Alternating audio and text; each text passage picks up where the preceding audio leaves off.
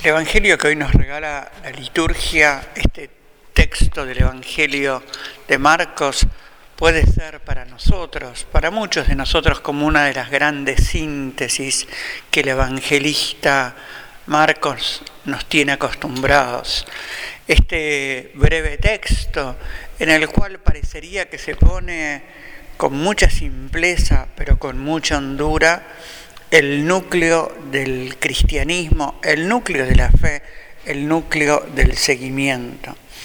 Pero permítame, como si quieren eh, poner en contexto este, este diálogo del escriba con Jesús, este diálogo del escriba Jesús que escuchan la multitud, que escuchan los discípulos y que escuchamos también nosotros. En el mundo judío había, en épocas de Jesús, si quieren, como una gran controversia sobre cuál de los 613 mandamientos tenía la prioridad, cuáles eran, cómo ordenar la prioridad de estos tantos mandamientos que se fueron, si quieren, gestando a lo largo de la historia del pueblo de Israel, a lo largo de la revelación. Los mandamientos no son solo los incluidos en las tablas de la ley que mm, Dios le regala a Moisés en el Sinaí.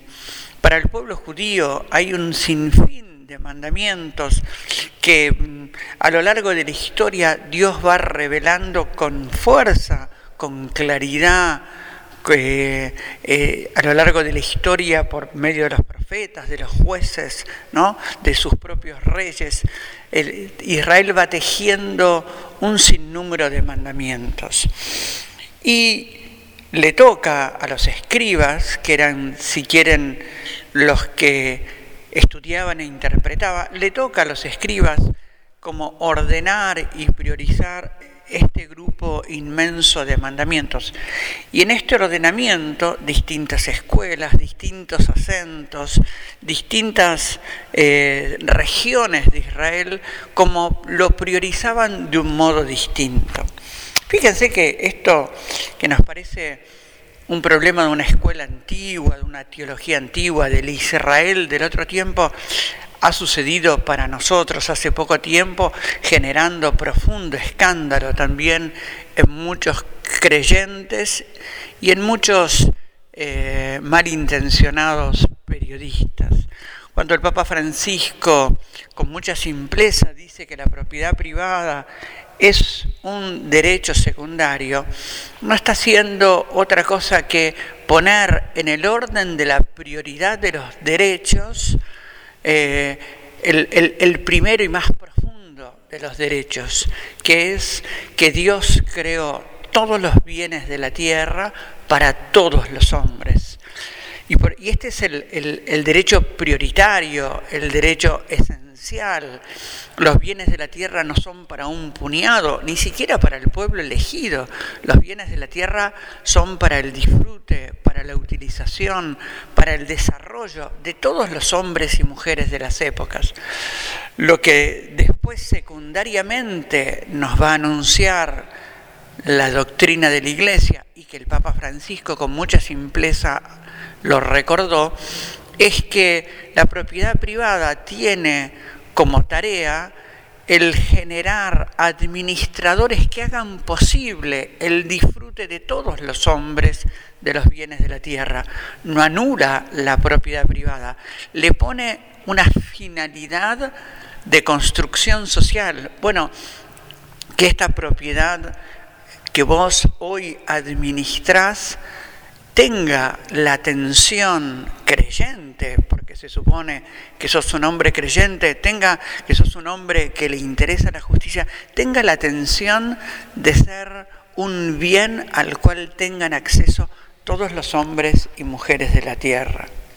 Así como ayer eh, Jesús en el diálogo con los escribas, hoy Francisco en el diálogo, Francisco Papa en el diálogo con nuestro mundo. Y por eso el escriba le pregunta, che, Jesús, decinos cuál es la prioridad de los mandamientos. Y Jesús con mucha simpleza eh, dice, eh, el primer mandamiento tiene que ver con amarás al Señor tu Dios con todo tu corazón, con toda tu alma, con toda tu mente, con toda tu fuerza, y el prójimo como a ti mismo. Y digo llamativamente porque esta, esta, unidad, si me permiten decir, las tres caras de una misma moneda, que sabemos que solo tiene dos, pero permítanme, las tres caras de una misma moneda, Jesús las pone en un mismo plano y en una misma hondura y como un único mandamiento. Este es el mandamiento.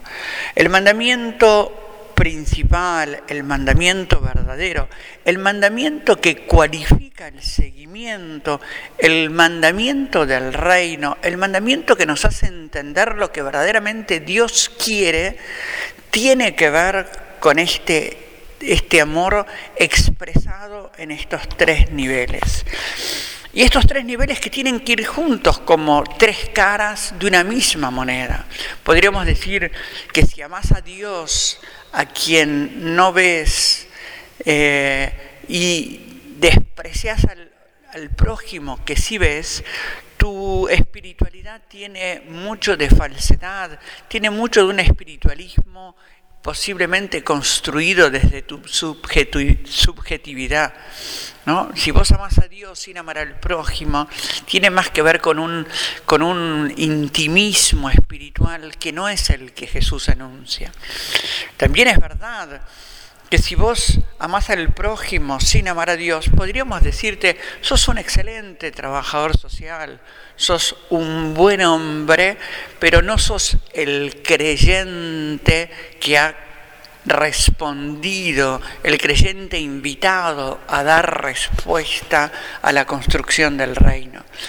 Y amar a Dios y amar al prójimo, destruyendo el gran proyecto que es tu propia vida, sería inconcebible para un Dios que hizo de tu vida y de tu creación un, un, gran proyecto, el primer, si querés, gran proyecto, la primer gran voluntad para tu vida.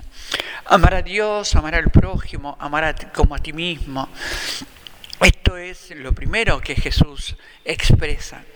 Pero llamativamente Jesús le agrega un contenido que no está en las tablas de la ley, que no está en lo que recoge la tradición del escriba, que tiene que ver con la totalidad. Amarás al Señor Dios con todo tu corazón, con toda tu alma, con todas tus fuerzas, con todo tu espíritu, con todas tus energías. Jesús le agrega la cualificación de la totalidad.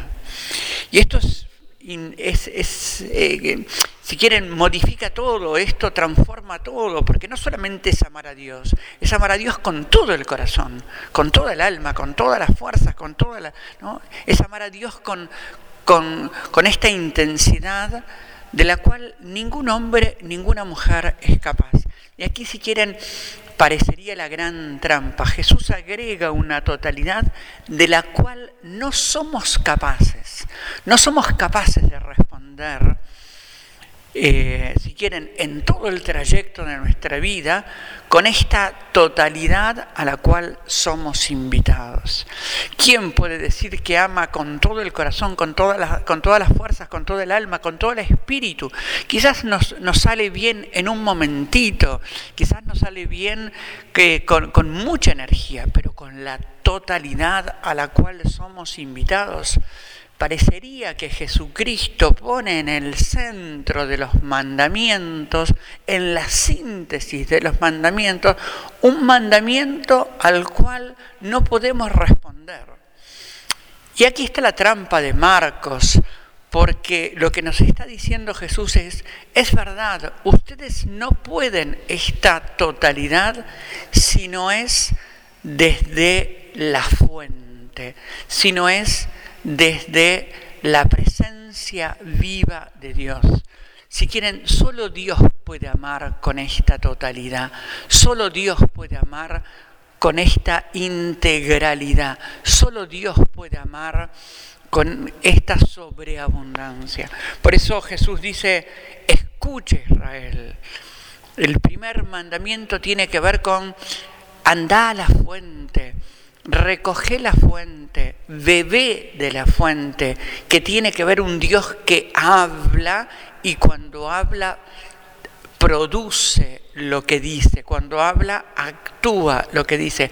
Escucha Israel, tu Dios es solamente, es, el, el, Señor, es, es el único Dios y a Él debes amarlo con todo el corazón, con toda...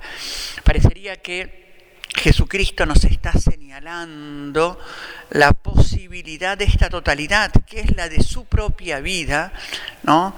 pero que nos indica cuál es la única posibilidad para esta totalidad que tiene que ver con permanecer unidos a la fuente.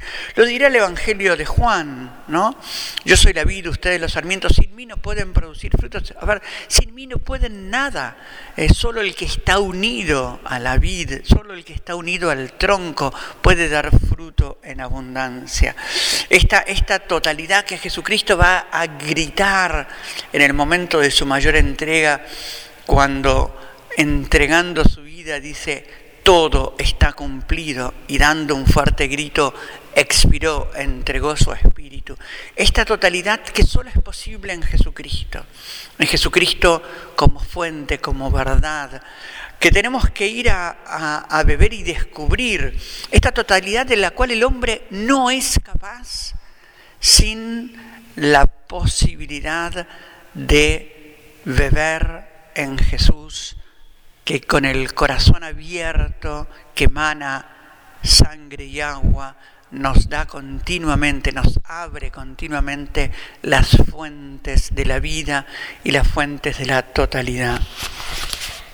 Llamativamente, el Evangelio de hoy también agrega una segunda dimensión, porque el escriba cuando le contesta a Jesús y le dice, uy Jesús, has respondido muy bien, porque es verdad que amar al Señor con todo el corazón, con toda el alma, con toda la inteligencia, cambia el escriba aquí las palabras, pero dejémoslo, eh, que, que amarlo a Dios con esta totalidad vale más que los sacrificios y los holocaustos. Algo que Jesús no había dicho, lo dice el escriba. Y esto es muy importante porque si quieren, a la vuelta de la esquina, a la vuelta de donde estaban dialogando Jesús con el escriba, ahí a la vuelta el templo predicaba que lo esencial tenía que ver con los sacrificios y los holocaustos. Que a la vuelta de la esquina el anuncio que hacía el templo oficial tenía que ver con eh, andar viví y viví de tal manera que tu vida sea una ofrenda, un holocausto, un sacrificio agradable a Dios. Y que el rito, el rito del sacrificio, el rito del holocausto, el rito de la ofrenda, que puede ser un rito vacío, terminaba siendo más importante que el contenido, que es esta decisión de amar con totalidad cuánto para enseñarnos a nosotros hoy creyentes, ¿no? Cuántos de nuestros gestos, de nuestros pasos, de nuestras actitudes, deberíamos preguntarnos si beben de la fuente que es Jesucristo, si nos lanzamos, nos tensionamos hacia esta totalidad a la cual somos invitados y también si somos, si descubrimos que todo rito que ejercemos, que actuamos, ritos necesarios, si quieren, tienen como centro el amor, que es la síntesis del cristianismo, la construcción real del reino. Por eso, en este domingo, este Evangelio de Marcos, con tanta si quieren, síntesis con tanta capacidad de concentración, nos invita a estas actitudes que cualifican, que ordenan, que priorizan, que valorizan nuestro seguimiento a Jesucristo y la construcción del reino. Beber de la fuente, tender a la, totalidad y poner el amor como el centro de cada uno de nuestros ritos, de nuestros gestos, de nuestras ofrendas. Que así sea.